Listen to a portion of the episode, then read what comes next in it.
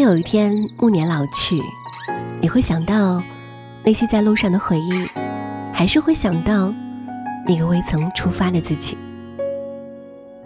如果时光可以倒流，我猜你一定想去南极看看极光，在乞力马扎罗山累得快晕倒在地，或许还可以和三五好友在荒无人烟的五十号公路穿行。你可以在美国航天博物馆里感受到未来，也可以在古巴大街上穿越回过去。你可以带着妈妈完成她的梦想，也可以在马法达的塑像前祝那个他生日快乐。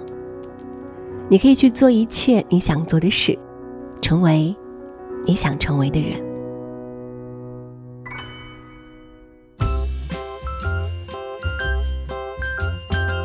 最近几天，大家有注意到上海浦东要举办一个亲子嘉年华吗？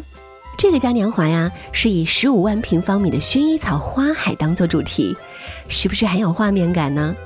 薰衣草呢，又被称之为百草之王，具有镇静、舒缓、催眠的作用。每到一年之中的六月、七月、八月，都是薰衣草盛开的时候。闭上眼睛，想象自己身处的地方，远方是绵延不断的丘陵。丘陵上呢，又是整片绿油油的草地，包围在你身边的是一片薰衣草花海。微风吹过，淡淡清新优雅的薰衣草香扑鼻而来，这情景是不是让你飘飘欲仙？其实，想要享受这种情景，不一定要到上海。今天要说的三个地方，同样在国内，一定也可以满足你。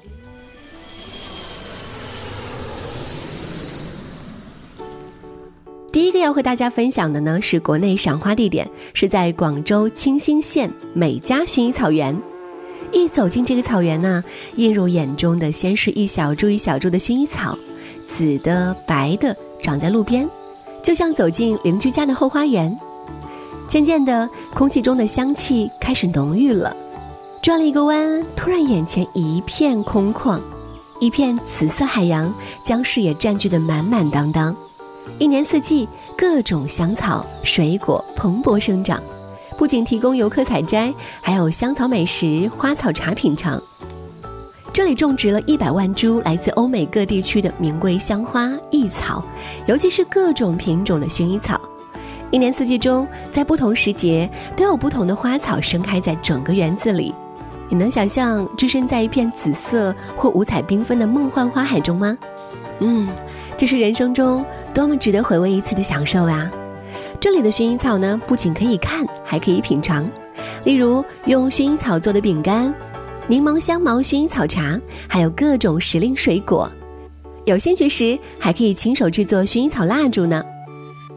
来到广州清新县，赏完了薰衣草，估计肚子也已经咕噜咕噜叫了吧？来到这儿，一定要品尝这里特别有名的清远鸡。这种鸡是完全放养在竹林中，喝露水、吃小虫，所以呢，以肉嫩细滑而闻名。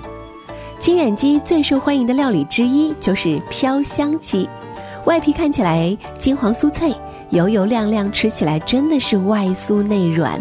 再配上洋葱，哇，一口咬下去，很夸张的，是会喷汁的。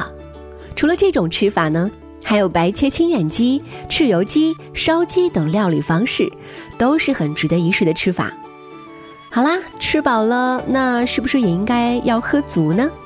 既然来到这里，那当然一定要喝同样也是清远特产之一的清远普坑茶，品尝一下这种茶的特殊的香气。不止解解餐后的油腻感，普坑茶还具有清热、消解脂肪的功效。在这夏日的夜晚，饱餐一顿之后，喝上几杯，真的很过瘾哦。OK，接下来要跟大家分享的第二个赏花地点，可能会让你有点意外，因为这个地方是在北方。最近这几年呢，因为气候不稳定的关系，薰衣草居然也在北方探出头来了。没错，第二个和大家分享的赏草地点就在北京。位于北京怀柔区雁栖镇西山子村的怀柔观澜谷，这里呢气候宜人，环境优美。每到薰衣草盛开的时候啊，更是一片不可错过的浪漫之地。北京怀柔观澜谷也是华北地区现今规模最大的薰衣草庄园了。在蓝天白云下，眼前一大片的薰衣草花海，宛如一个紫色的梦境，在人们的眼前展开。每当清风划过，紫色的波浪层层叠叠的上下摆动，那样美丽的画面令人难以言喻。方圆数里内也都笼罩在薰衣草的芬芳里。你可以坐在园里喝喝茶、聊聊天，享受扑鼻而来的薰衣草花香，真的是十分的惬意。另外，在这个薰衣草庄园里呢，还有提供一个很好的平台，那就是让人在这里拍婚纱照的服务。如果你是已经决定和另一半厮守到老，而且正要准备拍婚纱照的新人，这里呢是一个很好的拍摄地方哦。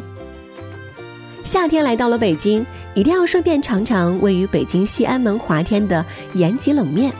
这里的冷面不仅是现压的，它的面汤有独特的秘方，酸甜辣咸爽五味俱全。来到北京也不能错过北京胡同里的瓷罐蜂蜜酸奶，这也是当地很具有代表性的饮品。还有一个很推荐的是老北京酸梅汤。这个让知名作家张恨水、梁实秋心心念念的老北京饮品，来到北京一定要试一试。好了，刚才说了一北一南的薰衣草赏花胜地，再来说一下南京的薰衣草。南京郊外的宿根植物园也能欣赏到梦幻般的紫色花田，轻轻柔柔的风中全是薰衣草的气息。不知道大家知不知道“宿根”这个词的意思呢？“宿根”这个词呢，就是指某些草本植物的根，在茎和叶子枯萎之后，还可以在土里继续生存着，等到来年春天又会重新发芽的草本植物，就叫做宿根。在这个宿根植物园里，除了有美景可供欣赏，芳香植物园还推出了精油体验活动，让游客可以 DIY 自己的芳香精油。南京宿根植物园是国内现今规模最大的宿根植物园。走进园子里，眼前先是一片湖，沿着湖边向西一直走，迎面而来的一片山坡，山坡上呢盛开着大朵大朵的波斯菊、天人菊。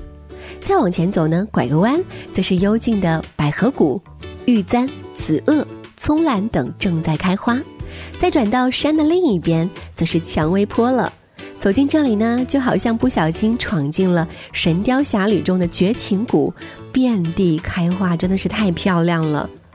好，在夏天到了南京，同样也是有不容错过的美食的。晚上如果想吃宵夜的话，南京文昌巷绝对是最佳的选择。这里有很多南京特色小吃，像是文昌巷的龙虾、手打牛肉丸，还有老盛昌汤包等等，都是来到南京必须尝一次的美食。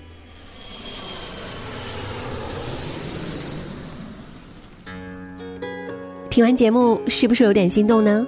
心动不如马上行动吧，在某个夏天的假日，去享受一下被成片的薰衣草包围的感觉吧。好啦，下期节目我们再见。